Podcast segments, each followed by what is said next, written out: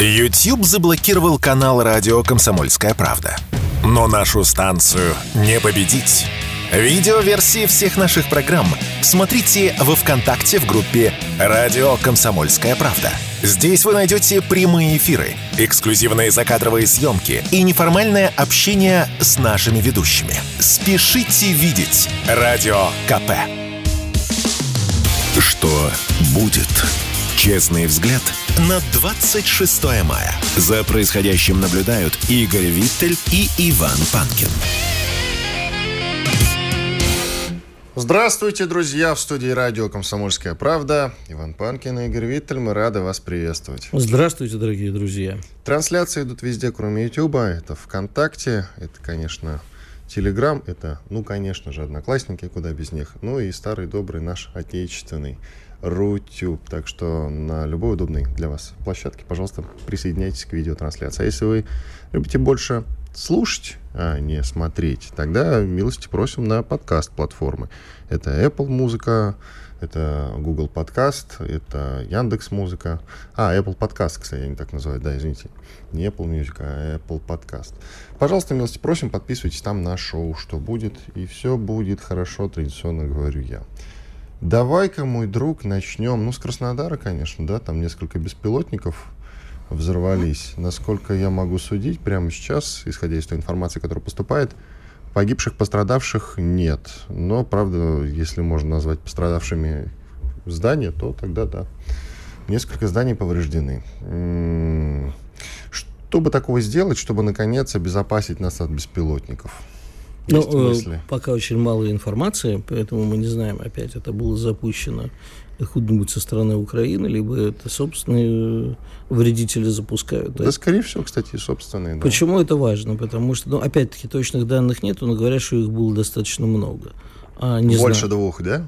Ну, я не знаю, там по-разному сообщают разные. Я не видел, я не знаю, поэтому официальных данных... К тебе не прилетали? Да, э, но ежели э, наши враги могут запускать по несколько беспилотников с территории России в любом удобном им месте, то это должно настораживать. Э, развивать средства радиоэлектронной борьбы только так. И, видимо, повышать бдительность. Люди должны видеть, когда кто-нибудь вот запускает что-нибудь быстро э, скручивать, вызывать полицию, делать все возможное. Да вообще, если видите, что летит беспилотник, сразу, конечно, позвоните в полицию на всякий случай и дайте свои координаты, где вы видели беспилотник прямо вот в эти самые минуты.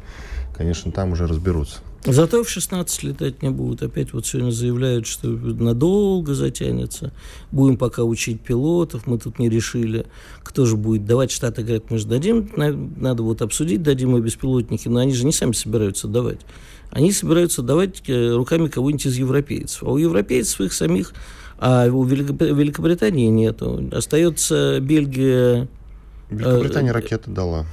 Шторм Shadow. Да, я сейчас про самолеты говорю. Да, я понял, да. Бельгия, э, Нижние земли, так сказать, Голландия, Нидерланды э, и Дания. А у Бельгии их э, штук 35, и то, говорят, у них все срок годности истекает.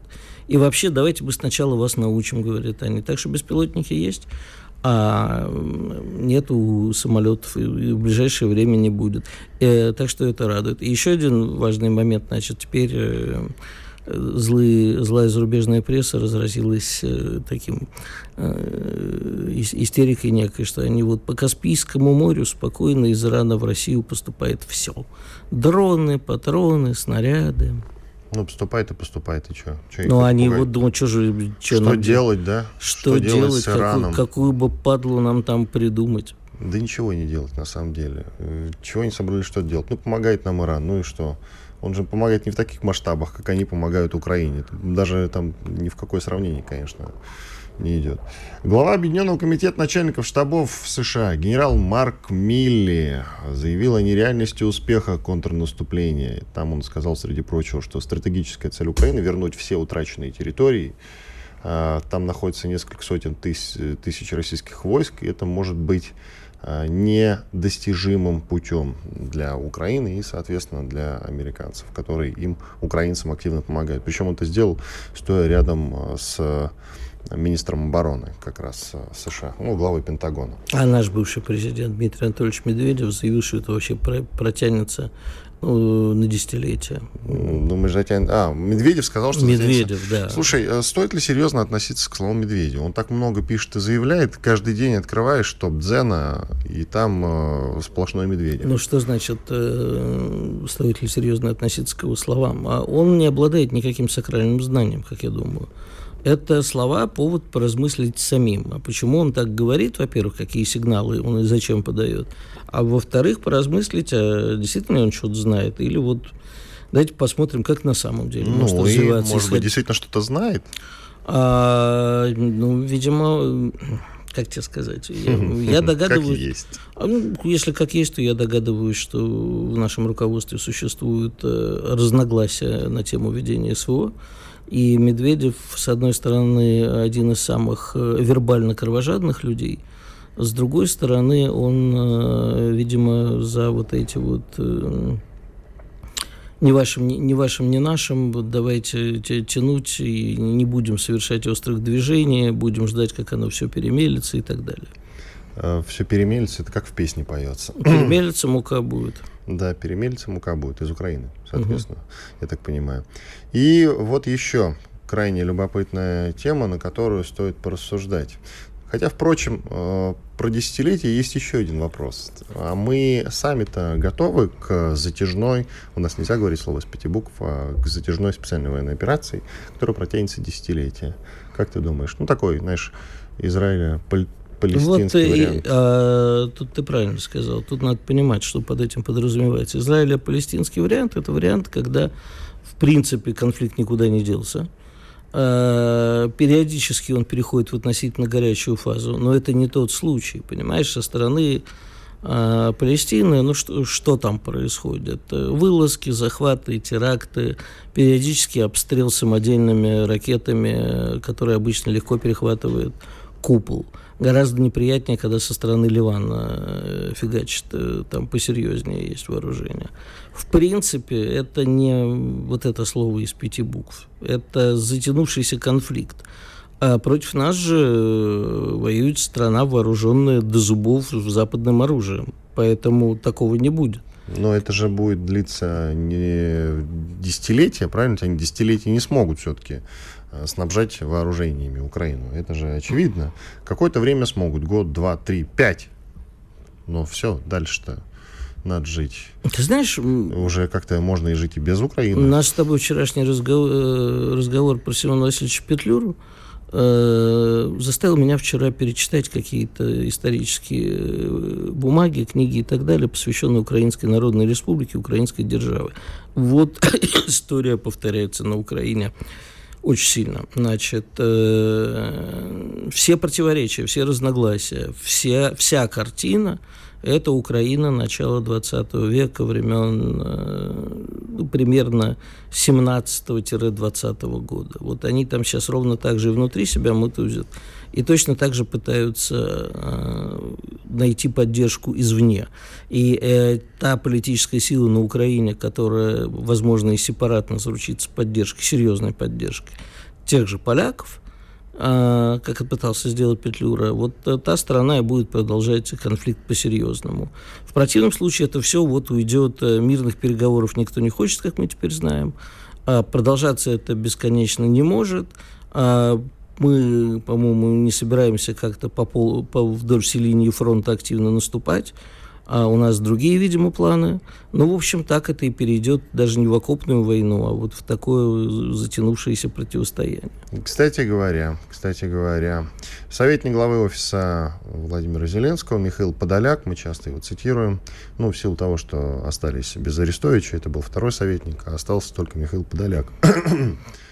Так вот, он говорит, что контрнаступление украинских войск не станет единичным событием. Это будут десятки различных действий, которые уже происходят и будут продолжаться. Это, кстати, то, о чем я говорил, что не будет никакого глобального контрнаступления. Мы с тобой, да, оба об этом говорили, что это все разовые акции, которые будут здесь зайдем на Белгород, здесь контратакуем, здесь теракт, не дай бог, совершим, здесь вот дронами залетим. Вот так это и будет продолжаться. Нет, ну какое-то контрнаступление, надо сказать, все-таки будет, просто оно не будет Куда? масштабным.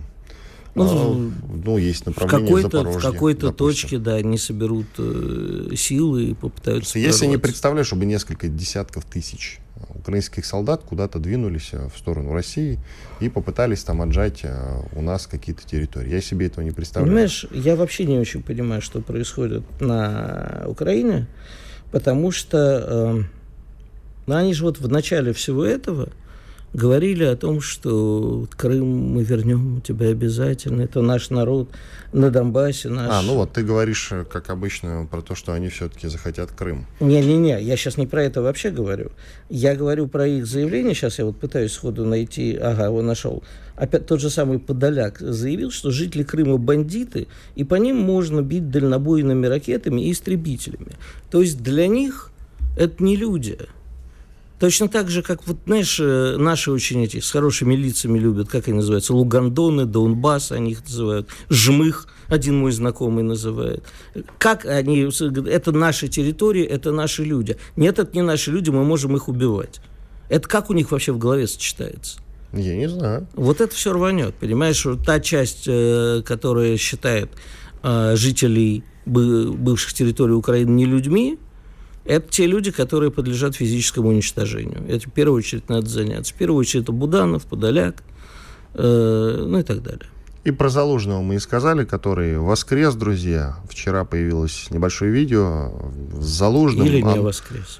Много вопросов по нему. Мы сегодня еще, конечно, это обсудим по видео. Но, конечно, я все-таки э, склоняюсь к тому, что жив курилка. Все, уходим на перерыв. sportkp.ru о спорте, как о жизни.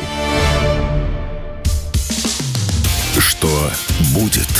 Честный взгляд на 26 мая. За происходящим наблюдают Игорь Виттель и Иван Панкин. Игорь Виттель, Иван Панкин. Мы продолжаем. К нам присоединяется Кирилл Имашев, участник специальной военной операции, военный корреспондент. Вы можете найти его в телеграм-канале «Уральский прищур». Кирилл, приветствуем. Э, всем привет, здравствуйте. В России предложили создать реестр артистов, не поддержавших, ну или не поддерживающих специальную военную операцию. Да, и предложил в этот раз э, не, не наши какие-то выдающиеся депутаты. Да, депутаты из Госдумы, кое так любимы в кавычках нами с Иваном, а наш товарищ э, рэпер Аким Апачев, что сильно настораживает. А вы ему вчера ответили, давайте сначала послушаем тезисно, что вы хотите ему сказать, а потом уже поспорим. Да, сразу говорю, что Аким тоже мой друг, мы с ним много э, на Донбассе виделись, общались.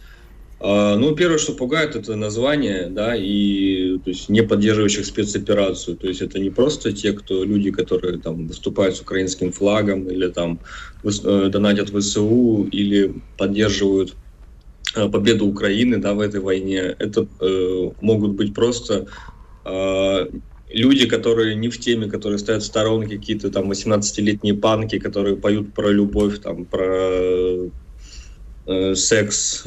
То есть э, и как бы вот, вот так вот э, э, реагировать на них, э, это значит просто как бы отменять э, культуру и создавать как бы новый как бы такой э, информационный гулаг, и ничем хорошим это закончиться не может. То есть, безусловно, э, есть такая проблема, да, что э, э, у нас как бы Э, артисты, которые э, ездят по Европе, сейчас там с украинским флагом скачут, э, открыто поддерживают ВСУ, они почему-то еще пытаются приезжать в Россию и зарабатывать деньги здесь. Они зарабатывают деньги и на стримингах, и никто не удаляет их песни, то есть они, получается, за счет денег российских граждан зарабатывают. А, это, это, то есть предатели, это враги, на них нужно заводить дело за измену родине просто и как бы отрубать им все э, деньги, все денежные потоки. А те, кто решил остаться в стороне, то есть э, я не скажу, что это хорошо, но я считаю, здесь нужно относиться более как-то снисходительно, э, потому что культура это вещь такая как бы сложная, и если мы будем здесь э, действовать в стиле Мизулиной, да, то есть э, то, что нам не нравится, как бы запретить, то мы просто потеряем нашу молодежь, мы перестанем с ней вести какой-то диалог. Скажите, пожалуйста, а, но ведь Аким на самом деле, да, то есть я сначала прочитал, про, прочитал, возмутился, а потом у меня, ну, в общем, он предлагает просто отрубить монетизацию, да, не, не давать им. Вот давайте только сейчас э, проведем эту грань, э, водораздел, я с вами абсолютно согласен. А те, кто, так, ну, так сказать, молчуны, назовите их как угодно, те люди, которые не заявляли о поддержке э, спецоперации, к ним не надо при... Э, предъявлять никаких претензий, и вообще их никак не надо трогать, иначе мы получим культурную революцию, точнее, гражданскую войну в стране. Что касается тех, кто донатит деньги со своих выступлений в ВСУ, э, то, наверное, просто взять и отрубить монетизацию и на стриминговых платформах в том числе и на, ну, на зарубежных, я не знаю, как у нас получится отрубить, но хотя бы на отечественных. Никак не получится. Потому что когда на Яндекс Музыке появляются не просто э, там артисты, которые донатят в СУ, а песни типа «Убей москаля», мне кажется, это должно заканчиваться делами и против тех, кто уголовными делами, и против тех, кто допускает такие вещи. То есть систему а, проверки контента, модерации контента нужно ужесточать. Ну. Да, естественно, нужно ужесточать. И тут проблема в том, что очень сложно законодательно со всем этим, как бы, стриминговыми, всем всеми сервисами этими бороться. А, вот, потому что непонятна технология, как это делать. Вот. И опять-таки про реестры, если продолжать разговор, да, тут очень страшно, что, ну, как бы Аким, начнет это делать Аким, которого мы как бы уважаем и любим, а продолжит это делать там Лига безопасного интернета, которая, ну, по-моему, только в интернете вредит. И все, все вот эти последние истории с музыкантами, то есть э, тот же Моргенштерн, то есть я не фанат Моргенштерна, но очевидно, что это человек, который как бы, которого можно было купить, которого, который был ну, в целом за Россию, он там троллил там Навального, э, и, в принципе, это человек, с которым можно было работать, и он мог сейчас и там из, из России выступать, но вместо этого просто решили на него наехать, потому что он не нравится Екатерине Мизулиной. Сейчас нам и Бастрыкину история... еще, и Бастрыкину он не нравится. Я, э, извините, да. дополню, что Навальный признан экстремистом, террористом и всяким нехорошим человеком и иноагентом и так далее. Вопрос, смотрите, в чем заключается-то. Вот мы рассуждаем, отключить монетизацию. На самом деле мы с вами все на подкорке понимаем, что ничего этого сделано не будет. Но какими другими путями тогда противостоять? И плюс, мы же не знаем, кто поддерживает ВСУ, а кто не поддерживает. Нам как бы не сообщают. В интернетах появляются разные списки с артистами, которые якобы поддерживают Э, специальную военную операцию. Заглядываешь в этот список и понимаешь, что список, скорее всего, какой-то мутный и кем-то вброшен. Доверять ему не стоит. А так официально, да, мы не знаем. Мы и про иноагентов-то не знаем, иноагенты они или нет. Нам Минюст не сообщает об этом. Он просто по умолчанию дает, что вот этот человек иноагент. Все. Это меня сразу показываешь. Проверьте Виталя на всякий случай. Да, кстати. проверяйте, мне, мне скрывать нечего. Э, вот в этом смысле надо подумать, друзья, и это и к Игорю. Тебе если... вопрос. А я не, не, надо, не надо ориентироваться на списки, которые распространяются в интернете. Но если человек открыто под камерой, выступая, говорит «Слава Украине», то, конечно же, он должен быть в этом списке. Если мы знаем, что человек донатит в ВСУ и, не стесняясь об этом, пишет на страницах своих соцсетей, конечно, он должен быть в этом списке. Кирилл, такой вопрос. А если, допустим, человек э, сейчас живет за границей, у него российский паспорт, ну вот он после начала специальной военной операции покинул страну и там в интервью условному иноагенту Дудю сказал, что да, поддерживает э, ВСУ. Как мы в перспективе должны к этому человеку относиться, скажите, пожалуйста? Когда-нибудь специальная военная операция закончится, все уляжется. Мы что, закроем ему въезд в страну? Вот ваше мнение, пожалуйста.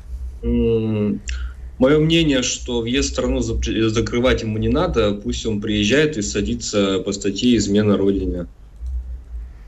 Ну, понимаете, в чем дело? Адвокат его сможет, допустим, э, каким-то образом отмазать, сказать, что, ну, это были эмоции, допустим, условно, человек сказал, что поддерживает ВСУ, но доказательств никаких нет. Ну, мы же верим в наш российский суд, который... Самый гуманный суд в мире, безусловно. Есть не без этого. А скажите, ладно, а как в целом-то менять настроение вот в нашей культурной тусовочке? Скажите, пожалуйста. Смотрите, Ведь э, любителей, скажем так, э, глобально даже пойду, любителей России, новых шаманов как-то не особенно много появляется, согласитесь. С чем вы это связываете и что нужно делать, чтобы их число увеличилось? Да не мешать нужно просто. То есть э, у меня вот есть э, мой товарищ, очень талантливый, уже участник спецоперации. То есть я когда был военкором, снимал про него репортажи. Сам он музыкант Родион Гвоздодеров. Он поет замечательные песни на тему войны, на тему любви и делает это круто, стильно. И ну, ему пока не мешают, но ему как бы и не помогают, и как бы э, он никому не нужен. А, ну, что касается шамана, то есть Ладно, не будем давайте про шамана. А почему? Мы слушаем вас, да. На самом интересном ну, месте. Просто, ну, прискорбно, что как бы все средства, да, которые э, вкладываются в шамана, они не распределяются между там молодыми какими-то артистами, которые действительно могли бы э, зайти молодежи. То есть шаман это, ну, аудитория как бы баскова, это аудитория как бы тех, э, для кого как бы петь «Я русский» не нужно, они и так знают, что они русские, как бы они и так, скорее всего, патриоты, и как бы все у них в порядке, то есть, и, но они с тем же успехом могли продолжать слушать Газманова, то есть э, смысл вот этого тогда шамана, и, а в него, очевидно, вкладываются как бы ресурсы, которые могли бы пойти каким-то молодым исполнителям, там, тому же Ричу, да.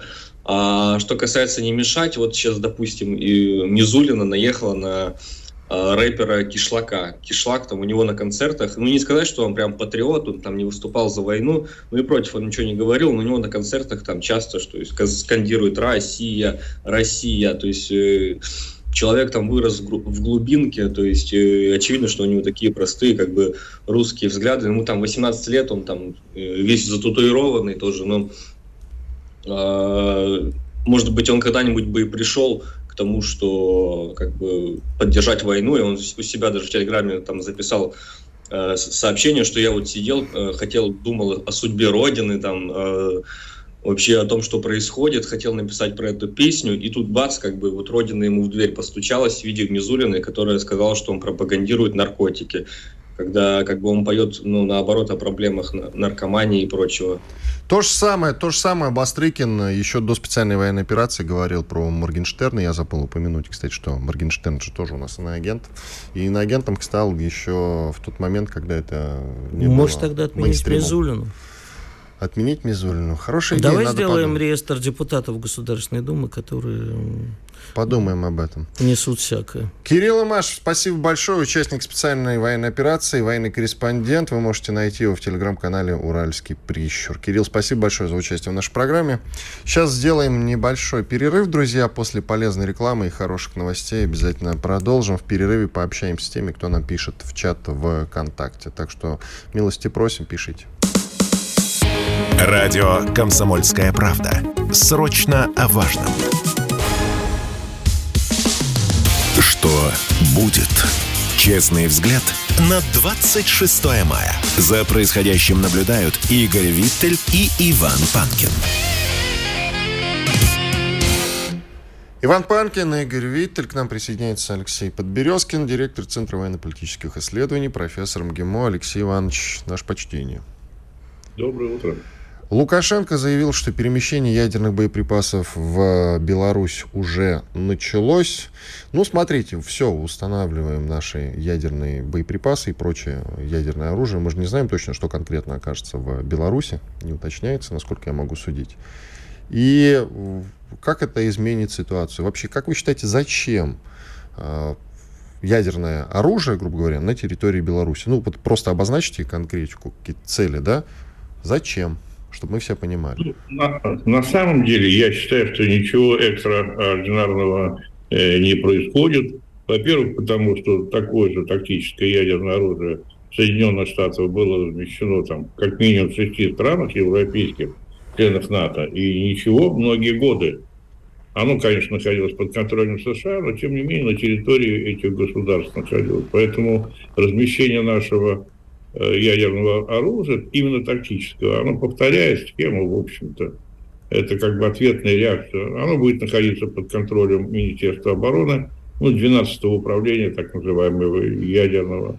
И при приведении его Э, состояние для использования некое, там есть этап, который требуется, э, он, в общем-то, известен, поэтому никаких особенных неожиданностей э, быть не может с точки зрения стратегической стабильности. А вот с точки зрения возможного ответа на нашу реакцию, это имеет значение, потому что в последнее время, годы, ну, особенно последние месяцы, Э, резко усилилась э, напряженность в связи с военной деятельностью, активизацией э, натовских государств, ну там и складирование вооружений, вот сейчас готовится одно военное учение, потом супер военное учение с использованием более 200 самолетов авиации, ударной авиации натовской. Я просто хочу сказать, что вот эти вот самолеты ударной авиации – это главная сила Э, натовская для ведения войны на театре военных действий в Европе. Вот эти вот как раз учения, они это все повторяют. Плюс Польша и корейские танки закупают стремительно, и другую тяжелую технику, увеличивают численность вооруженных сил. Я не хочу сказать, что это критично, но это существенно увеличивает потенциал НАТО э, именно в этом регионе, то есть вблизи границ союзного государства, то есть Беларусь в данном случае.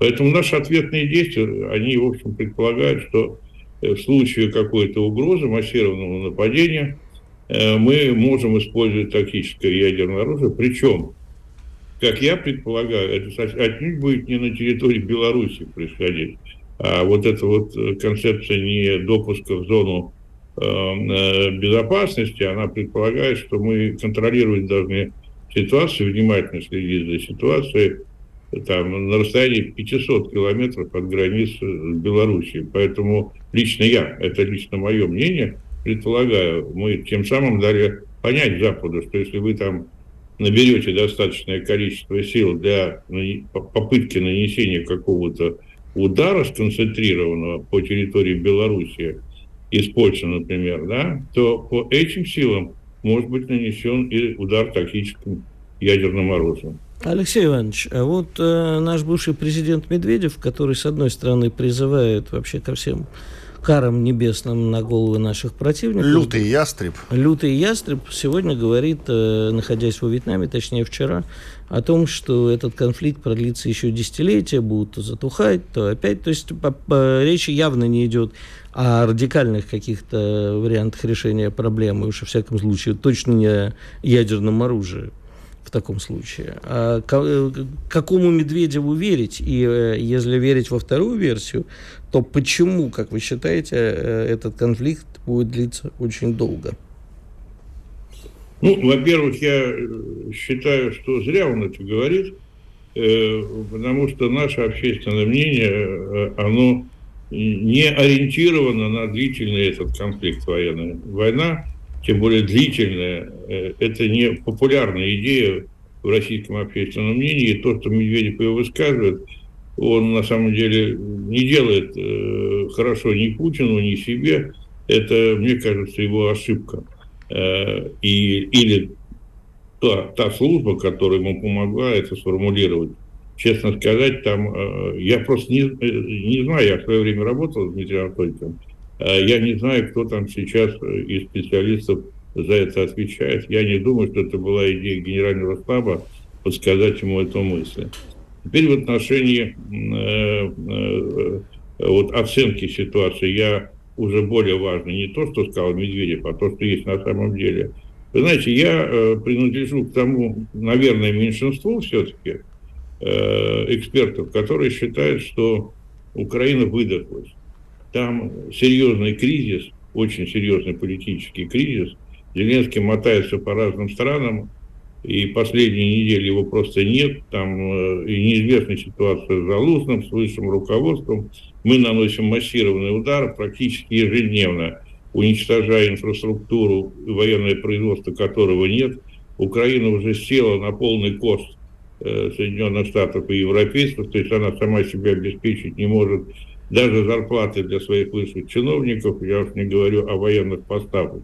То есть вот это вот допинг, понимаете, Украина похожа на, на э, полутруп, который живет на искусственной вентиляции легких, так сказать, и на тех питательных веществах, которыми разными трубочками присоединены. Значит, вооруженные силы, опять же, это моя личная точка зрения, я не э, работаю в оперативном управлении Генерального штаба Российской Федерации и, или в штабах э, направлений, которые там э, есть сейчас в этой зоне специальной военной операции, поэтому мне простительно ошибиться, но все-таки, как мне кажется, используя опыт и свои знания, побоюсь этого, не побоюсь этого слова, многолетние, вот, и скажу следующее. Вот первый комплект вооруженных сил Украины, профессионально подготовленный, там, 215, условно, 220 тысяч человек, так он оценивался, он был уничтожен к сентябрю. Потом наступила очередь второго комплекта, и вот мои прогнозы о том, что все это дело быстро закончится, они основывались на том, что ну, невозможно э, э, дальше продолжать военный конфликт с уничтоженной армией. Вот этот второй комплект был уничтожен где-то к ноябрю-декабрю. Сейчас закончился с Бахмутом уничтожение третьего комплекта. Там перемололи а, а, в общем, огромные резервы, ну, речь идет там, по-разному оценивать, но от 20 до 30 бригад, которые потеряли свою боеспособность. Это 50 тысяч, это минимум убитых, плюс еще 70 тысяч, на самом деле, конечно, больше. Никто не считал медицинские потери или не боевые потери.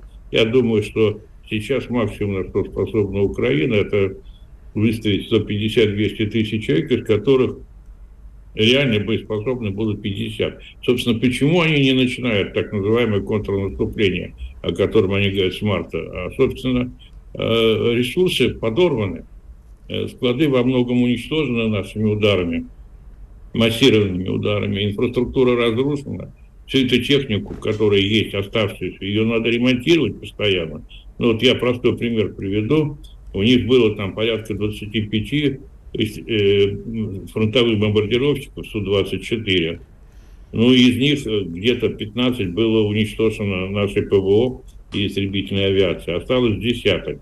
И вот эти ракеты, которые им дали, англо-французские, да, Шторм э, Shadow, хорошие ракеты, здесь ведь тоже нельзя недооценивать значение поставок э, так, э, систем Хаймерс или Шторм Shadow, но Э, их ведь носитель Су-24, а этих Су-24 они могут сейчас выставить, ну, в лучшем случае 2-3 в один, самолет, в один как бы, заход. То есть э, а, а, физически не хватает уже техники. Боеприпасов очень мало, если осталось что-то еще, потому что выскребают остатки. Я не знаю, насколько верны слухи о том, что корейцы через Соединенные Штаты стали им поставлять, южнокорейцы, я имею в виду, Хотя мне вот советник их посольства говорил, что они этого делать не будут. Ну вот вроде как пошла информация о том, что они стали такие поставки делать. И у Израиля все зачистили. Значит, все советское вооружение, которое было на территории Украины, а там было очень много, там было 160 дивизионов, э, только С-300. Вот это практически из них половина уничтожена.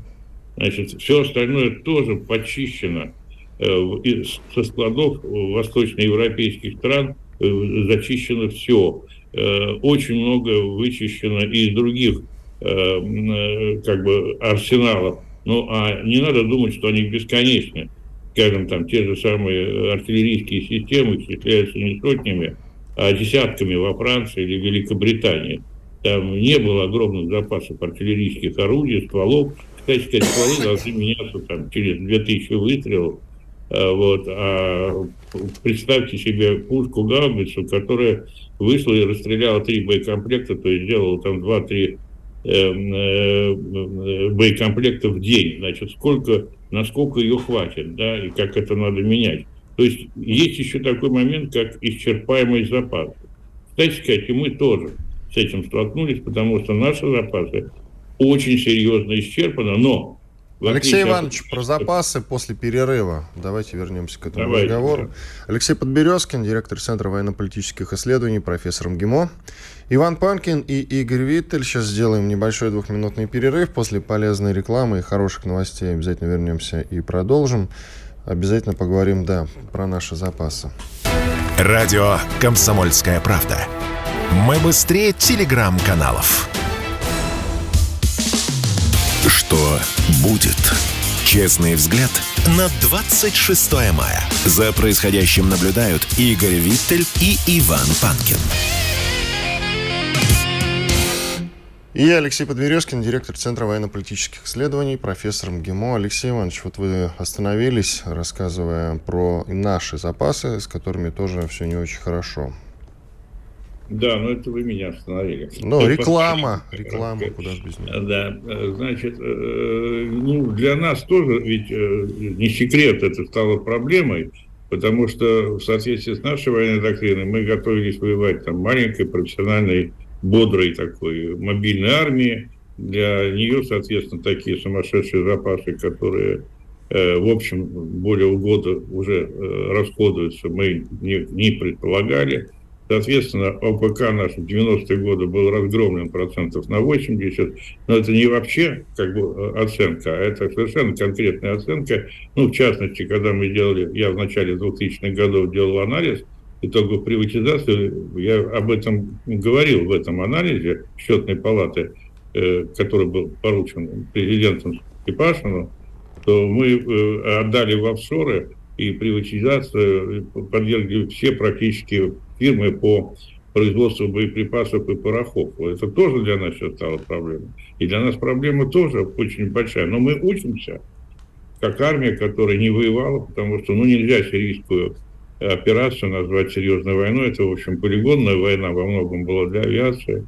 Вот, поэтому мы не воевали, мы ориентировались на тот военный конфликт, который был, скажем, с Грузией в 2008 году, что является, конечно, совершенно нетипичным. Ну, просто сравнить. Э, там было 6 бригад в общей сложности грузинской армии, здесь у украинской, там условно 160, то есть небо и земля, да, и напряженность, и интенсивность, и масштабы все совершенно другие. Поэтому армия и ОПК учатся, но наша ОПК быстро восстанавливается, а на той стороне все остальное рушится. Просто надо понимать еще, что техника, кроме того, что она изнашивается, она требует ремонта. А ремонтных заводов все меньше и меньше действующих остается на Украине. Э, скажем, там 30-40% э, танков и артиллерийских систем нуждаются постоянно в ремонте. Это тот процент, который значит, всегда выбывает. Этого тоже там нет. Короче говоря, я о чем говорю, что есть два очень серьезных кризиса, на мой взгляд, о которых мы недостаточно говорим. Кризис, который говорит о возможном быстром надломе на Украине политической системы, которая выжимает бессовестным образом из украинского народа все э, жилы. И вот эта система, которая фактически ориентирована на то, чтобы доживать свои дни где-то там на виллах в Латинской Америке, она, конечно, ни в какую э, не идет э, с тем, что происходит в реальности. И кризис, который есть в Соединенных Штатах, который эту систему питает.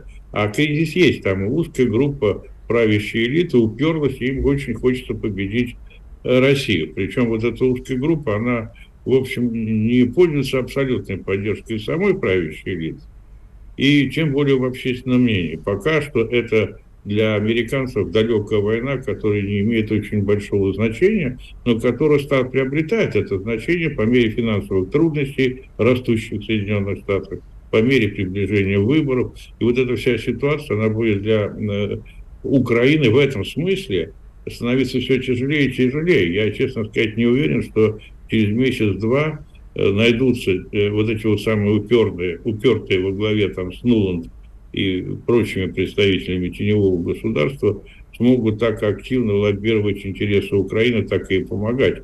Хотя, надо сказать, что это стратегический курс Соединенных Штатов последних 20 лет, который достаточно последовательно и настойчиво реализовывается. В этом смысле, в этом смысле мы столкнулись с ситуацией, когда нам брошен стратегический вызов, и недооценивать его ни в коем случае нельзя. Я здесь Э, согласен с тем же самым Пригожиным, который оценивает это очень как серьезную угрозу. Э, э, ну, кстати, Пригожин повторяет мысли Путина, экзистенциальную угрозу, то есть угрозу существования и государства, и нации. Поэтому к этому надо очень серьезно относиться. Алексей, Алексей Иванович, что думаете по поводу воскрешения Заложного? Ну, а что здесь думать? Я не считаю, что это принципиально важно. У нас он генералов армии сколько там на специальной военной операции? Ну, есть вот толковый, есть очень толковый. Но это целый главком все-таки. Ну, у нас тоже есть Солюков, целый главком сухопутных сил там.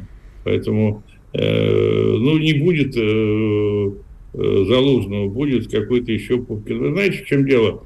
Э, вот мы этого, может быть, не всегда понимаем, но школа одна и та же, люди очень часто одни и те же.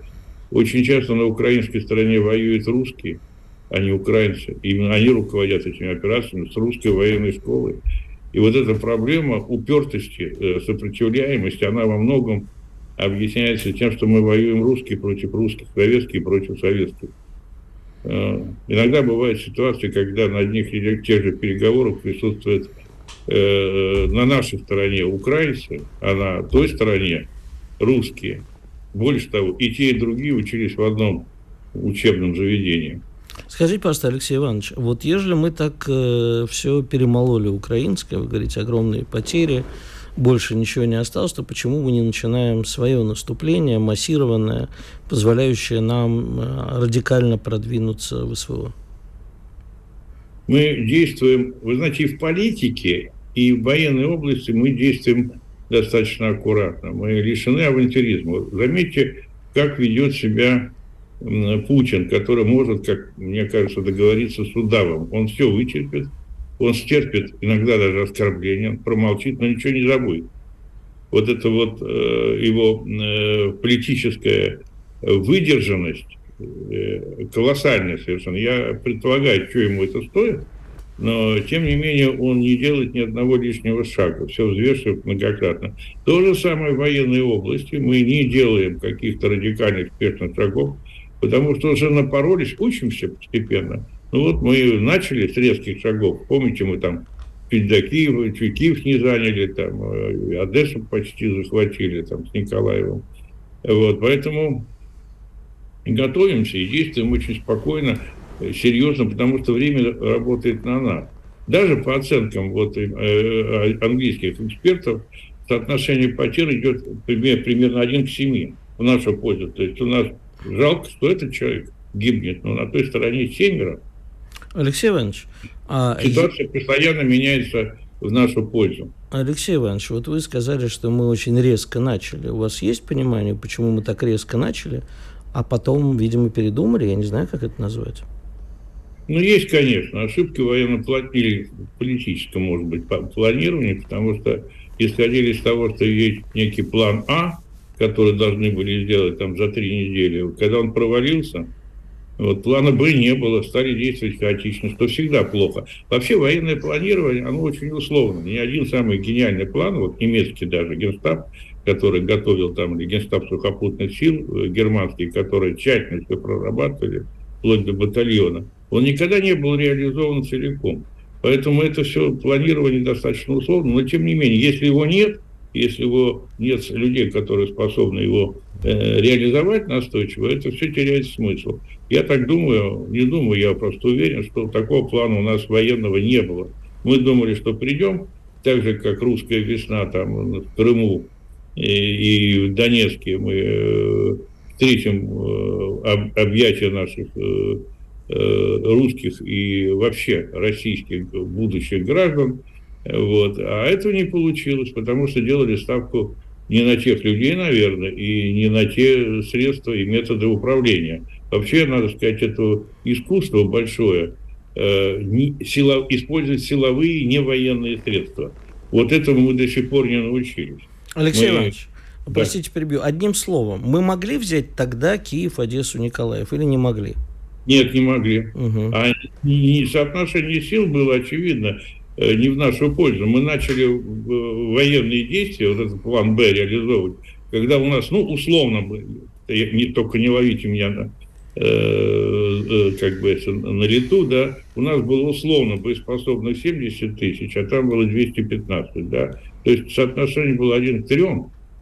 И вот некоторые говорят, мы там научились меньшими силами побеждать, больше. Вы знаете, вот этим людям просто мне хотелось бы посоветовать, почитайте э, основы военной теории и военного искусства, где там э, вам сразу объяснят, что э, при соотношении сил один к трем наступать вы не можете. Сейчас у нас соотношение один к одному примерно, кстати. Другое дело, что у нас качество лучше, у нас офицеры лучше стали. Хотя их не хватает, конечно, после разгрома Сердюковского военных училищ. У нас солдаты стали лучше, мы многим научились вещам. Вообще, я вам скажу, мы, вот это отдельная мысль, мы подготовили, на самом деле, очень боеспособную армию, которая при необходимости легко, легко, подчеркиваю, при необходимости, может не только освободить Украину, но и э, дойти до Варшавы и до Будапешта, там, и до, я не знаю, до Бухареста, э, туда, куда надо дойти. Спасибо большое. Алексей Подберезкин, директор Центра военно-политических исследований, профессор МГУ. Сейчас Обнадеживающе. Сейчас Орбан услышал и икнул. Там, по-моему, не Будапешт был, а Бухарест. Он сказал Будапешт и потом, или Бухарест. А-а. Про Будапешт был сказано. Было, да? Да. Да, да. Вот. Орбан это очень не понравится, да. Э, господин Орбан, мы не собираемся брать Будапешт. Мы с вами точно. Ну, как минимум, да. Да и в целом, я думаю, что с Будапештом-то мы пока что договариваемся. А вот насчет Бухареста я что-то, ты знаешь, не уверен. Красивый того, город, я бы взял. Будапешт получше будет. Давай все-таки обойдемся вот Товарища планами Николая Чаушевского. Планами на Украину. Панкин и Виттель. Вернемся в начале следующего часа. Чтобы получать еще больше информации и эксклюзивных материалов, присоединяйтесь к радио «Комсомольская правда» в соцсетях. В отечественных социальных сетях. Смотрите новые выпуски на Рутьюбе, читайте телеграм-канал, добавляйтесь в друзья ВКонтакте, подписывайтесь, смотрите и слушайте. Радио «Комсомольская правда». Самая оперативная и проверенная информация в эфире и соцсетях.